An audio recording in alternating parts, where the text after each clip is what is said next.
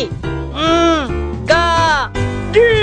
ぽんポッドキャストでお送りしている立ち読みスト立花慎吾の雑誌チェック。ついに YouTube 動画版の配信がスタートしました。立ち読みストで検索。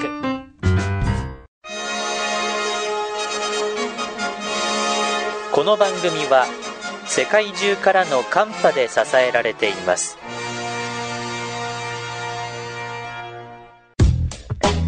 おはこんばんちは、立ち読みストの慎吾です。私にとって今日は2023年5月29日月曜日です。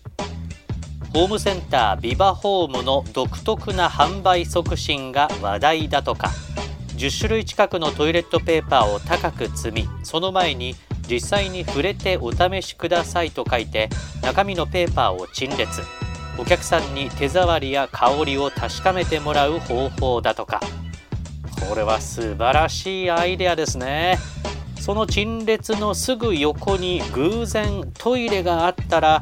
もっと喜ばれるでしょうね。では雑誌チェックです。今日5月29日の三つ星記事は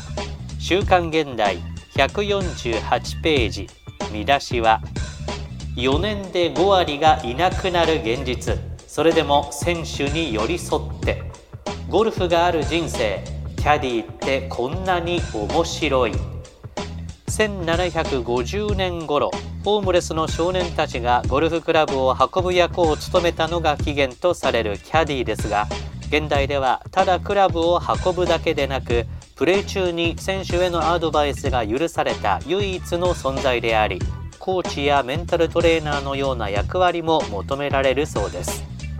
キャディがラウンド中に担ぐゴルフバッグは15キロから20キロもの重さがありその大荷物を持ちながら18ホールを回るのは大きな負担ですがそうした極限状態の中選手に寄り添ったアドバイスを送るために試合前からの入念な準備が求められるそうです。例えば日曜日に試合が終わるとその日のうちに次の試合場所に向かい翌日にはコースチェックを行う。ホールをスタートするティーイングエリアの向きやラフの芝は左右どちらが長いかなど1ホールで200項目以上を確認してメジャー大会では試合前にコースを4周して開幕に備えるキャディーもいるんだとか。ではそんなキャディーの報酬はいくらぐらいか。1試合につき10万円が相場だったそうですが現在は物価高騰の影響で多少上がっているとか。そしてこの基本給にプロの獲得賞金の5%から10%が上乗せされます。ただ宿泊費や移動費といった経費は給料から捻出しないといけないため賞金がなければ北海道や沖縄での試合は赤字になるとか。現在国内のプロのキャディーは100名ほどだそうですが実際にキャディーの仕事だけで生活できているのは50名ほど。手取りが200万円に届かないキャディーの存在も珍しくないそうです。それで少しでも経費を減らすために飛行機での移動はめったにせず自家用車とフェリーを使って全国を転戦しているキャディーも多いそうです。で結局食べていけず2年足らずで辞めてしまう人が大多数を占めていて4年ほどで半分近くが入れ替わる。そんな生き残りが厳しい世界だそうです。また男子プロに比べて女子プロはキャディーにアドバイスを求めたがる傾向が強く。それでいてミスした後にキャディーに当たる選手も少なくないそうで明らかに自分のミスでも。言われた番手で打ったのになんでオーバーするのよ。などとキャディーに詰め寄る人もいるんだとか。では最後になぜキャディをやり続けるのか。今年49歳になるある男性キャディはこんな風に話しています。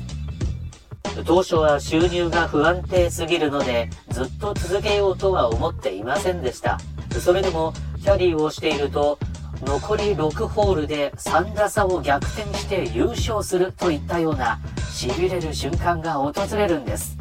確かに年齢のこともあり夏場は辛いですがプレー中に頼りにしてくれる選手がいる限りはやめられません。ゴルファーの喜びも悲しみも全て受け止めてその傍らで共に歩むキャディー。まさに縁の下の力持ち。というかコースの上の力持ち。外からのカンパはペイパルで立ち読みストアットマーク Gmail.com まで。